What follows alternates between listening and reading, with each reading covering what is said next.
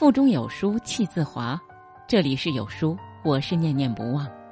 今天为您带来的文章是：朱光潜有真正的好朋友是人生一件乐事。如果您喜欢这篇文章，别忘了在文末给我们点个赞哦。人生的快乐有一大半要建筑在人与人的关系上面。只要人与人的关系调处得好，生活没有不快乐的。许多人感觉生活苦恼，原因大半在没有把人与人的关系调处适宜。这人与人的关系，在我国象称为人伦。在人伦中，先儒指出五个最重要的，就是君臣、父子、夫妇、兄弟、朋友。这五伦之中，父子、夫妇、兄弟起于家庭。君臣和朋友起于国家社会。先儒论伦理修养，大半在五伦上做功夫，以为五伦上面如无亏缺，各个修养固然到了极境，家庭和国家社会也就自然稳固了。五伦之中，朋友一伦的地位很特别，它不像其他四轮都有法律的基础。它起于自由的结合，没有法律的力量维持它或是限定它。它的唯一的基础是友爱与信义，但是它的重要性并不因此减少。如果我们把人与人中间的好感称为友谊，则无论是君臣、父子、夫妇或是兄弟之中，都绝对不能没有友谊。就字源说，在中西文里，有字都有爱的意义，无爱不成友，无爱也不成君臣、父子、夫妇或兄弟。换句话说，无论哪一轮，都非有朋友的要素不可。朋友是一切人伦的基础，懂得处友，就懂得处人；懂得处人，就懂得做人。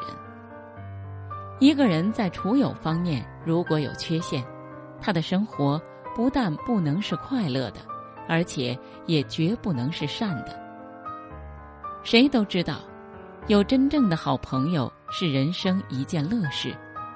人是社会的动物，生来就有同情心，生来也就需要同情心。读一篇好诗文，看一片好风景。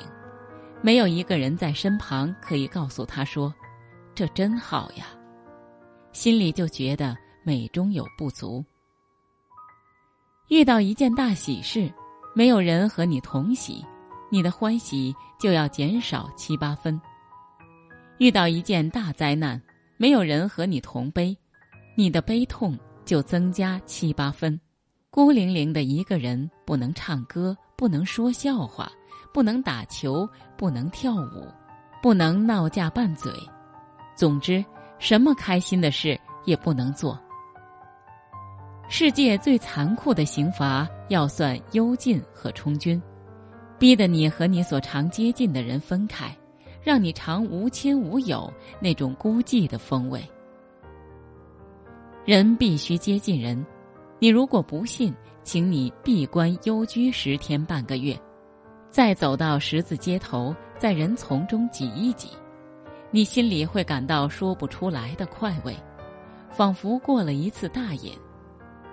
虽然街上那些行人在平时没有一个让你瞧得上眼，人是一种怪物，自己一个人却要显得瞧不起人，要孤高自赏，要闭门谢客。要把心里所想的看成神妙不可言说，不可与俗人道。其实隐意识里面，唯恐人不注意自己，不知道自己，不赞赏自己。世间最欢喜守秘密的人，往往也是最不能守秘密的人。他们对你说：“我告诉你，你却不要告诉别人。”他不能不告诉你。却忘记你也不能不告诉人，这所谓不能，实在出于天性中一种极大的压迫力。人需要朋友，如同人需要泄露秘密，都由于天性中一种压迫力在驱遣。它是一种精神上的饥渴，不满足就可以威胁到生命的健全。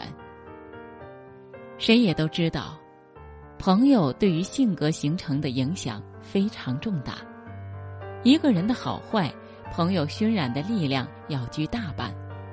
既看重一个人，把他当作真心朋友，他就变成一种受崇拜的英雄。他的一言一笑、一举一动，都在有意无意之间变成自己的模范。他的性格就逐渐有几分变成自己的性格，同时，他也变成自己的裁判者，自己的一言一笑、一举一动。都要顾到他的赞许或非难。一个人可以蔑视一切人的毁誉，却不能不求见谅于知己。每个人身旁有一个圈子，这圈子就是他所常亲近的人围成的。他跳来跳去，常跳不出这圈子。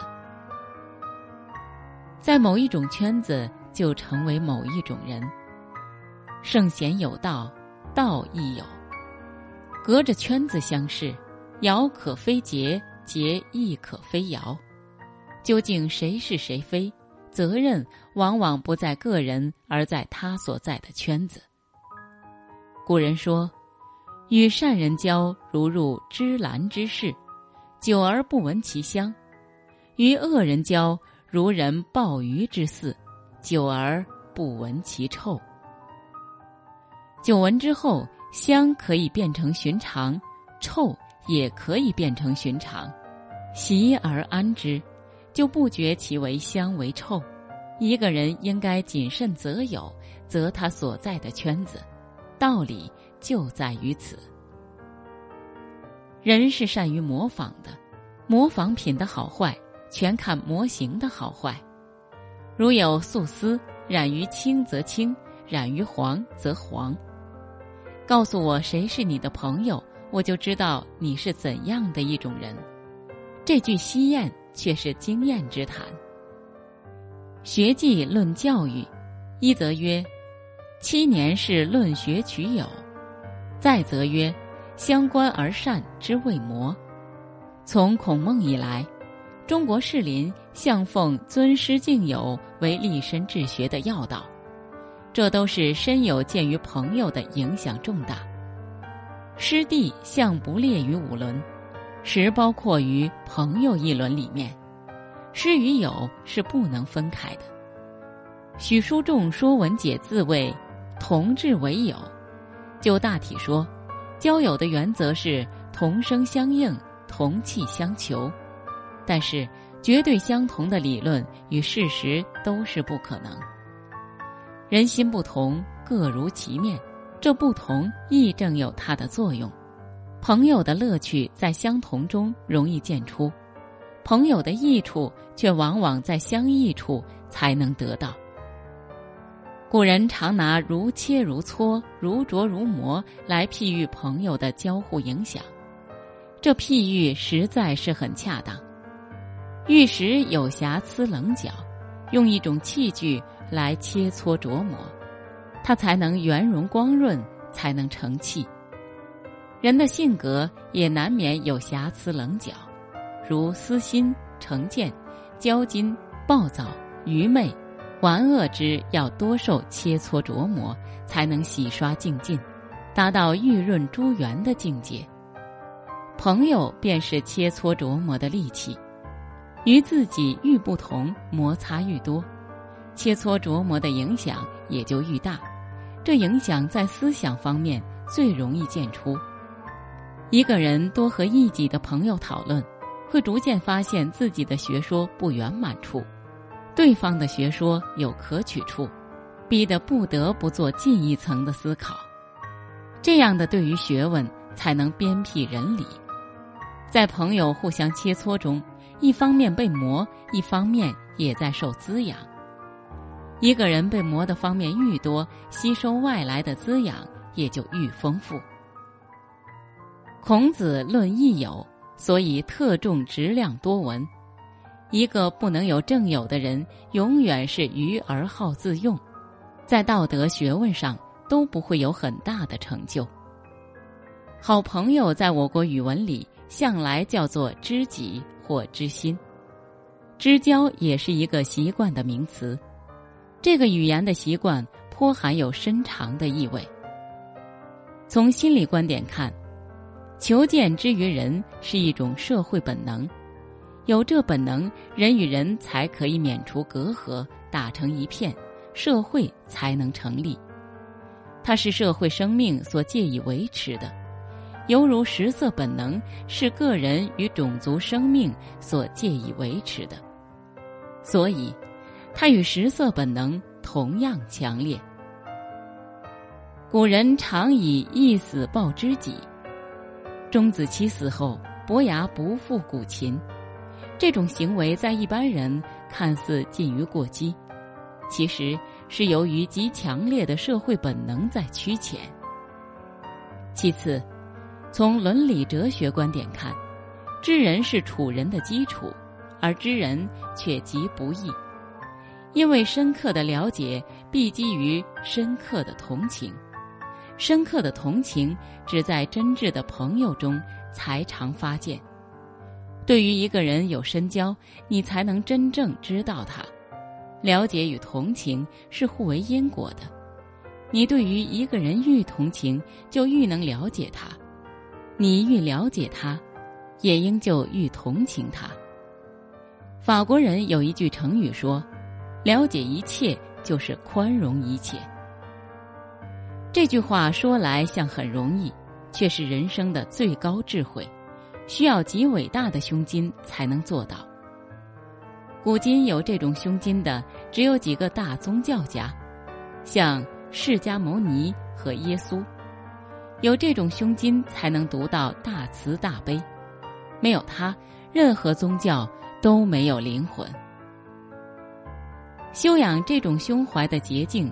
是多与人做真正的好朋友，多与人推心置腹，从对于一部分人得到的深刻了解，做到对一般人类起深厚的同情。从这方面看，交友的范围宜稍宽泛，各种人都有最好，不必限于自己同行同趣味的。蒙恬在他的论文里提出一个很奇怪的主张。以为一个人只能有一个真正的朋友，我对这主张很怀疑。交友是一件寻常事，人人都有朋友。交友也不是一件容易事，很少人有真正的朋友。势力之交故容易破裂，就是道义之交，也有时不免闹义气之争。王安石与司马光、苏轼。程颢诸人在政治和学术上的亲亚，便是好例。他们个个都是好人，彼此互有相当的情谊，而结果闹成和世俗人一般的翻云覆雨。交友之难，从此可见。从前人谈交友的话说的很多，例如“朋友有信，久而敬之；君子之交淡如水。”是朋友须如知己，要急难相助，须知互有之短。像孔子不假盖于枪吝的朋友，要劝着归过，但不可则止，无自辱焉。这些话都是说起来颇容易，做起来颇难。许多人都懂得这些道理，但是很少人真正会和人做朋友。孔子常劝人“无有不知己者”，这话使我很彷徨不安。你不如我，我不和你做朋友；要我和你做朋友，就要你胜似我，这样我才能得意。但是这算盘我会打，你也就会打。如果你也这么说，你我之间不就没有做朋友的可能吗？柏拉图写过一篇谈友谊的对话，另有一番奇妙议论。依他看，善人无需有朋友，恶人不能有朋友。善恶混杂的人，才或许需要善人为友来消除他的恶。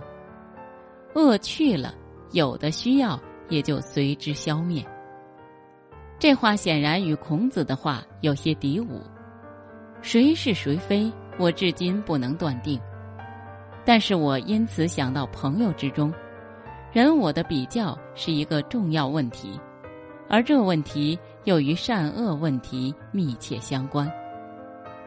我从前研究美学上的欣赏与创造问题，得到一个和常识不相同的结论，就是欣赏与创造。根本难分，美人所欣赏的世界，就是美人所创造的世界，就是他自己的情趣和性格的反照。你在世界中能取多少，就看你在你的灵性中能提出多少与他。物我之中有一种生命的交流，深入所见于物者深，浅入所见于物者浅。现在我思索这比较实际的交友问题，觉得它与欣赏艺术自然的道理颇可暗合默契。你自己是什么样的人，就会得到什么样的朋友。人类心灵常交感迥流，你拿一分真心待人，人也就会拿一分真心待你。你索取如何，就看你所与如何。爱人者，人恒爱之；敬人者，人恒敬之。人不爱你、敬你，就显得你自己亏缺。你不必责人，先须反求诸己。不但在情感方面如此，在性格方面也都是如此。有心同心，所谓同心，是指性灵同在一个水准上。如果你我在性灵上有高低，我高就需感化你，把你提高到同样水准；你高也是如此，否则友谊就难成立。朋友往往是测量自己的一种最精确的尺度。你自己如果不是一个好朋友，就绝不能希望得到一个好朋友。要是好朋友，自己需先是一个好人。我很相信柏拉图的。恶人不能有朋友的那一句话。恶人可以做好朋友时，他在他方面尽管是坏，在能为好朋友一点上，就可证明他还有人性，还不是一个绝对的恶人。说来说去，同声相应、同气相求那句老话还是真的。何以交友的道理在此，如何交友的方法也在此。交友和一般行为一样，我们应该常牢记在心的是：择己宜严，择人宜宽。在这个碎片化时代，你有多久没读完一本书了？长按扫描文末二维码，在有书公众号菜单免费领取有书独家引进外文畅销书四本，附中文讲解。好了。这就是今天跟大家分享的文章，不知你是否有所感悟呢？欢迎你在留言区抒发自己的感想，我们明天见。